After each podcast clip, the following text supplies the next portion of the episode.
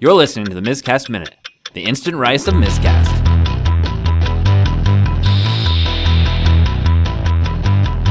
The contest to win a full weekend pass to MisCon 26 Fairy Tale, along with all sorts of other plunder, was launched in the most recent episode of MisCast.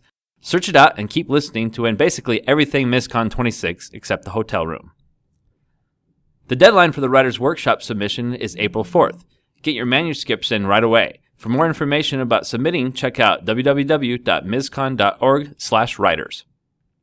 In an upcoming episode of Miscast, we will be interviewing Miscast 26 gaming guest of honor Kenneth Hite. Have any questions you would like us to ask him? Please send them to miscast at miscon.org.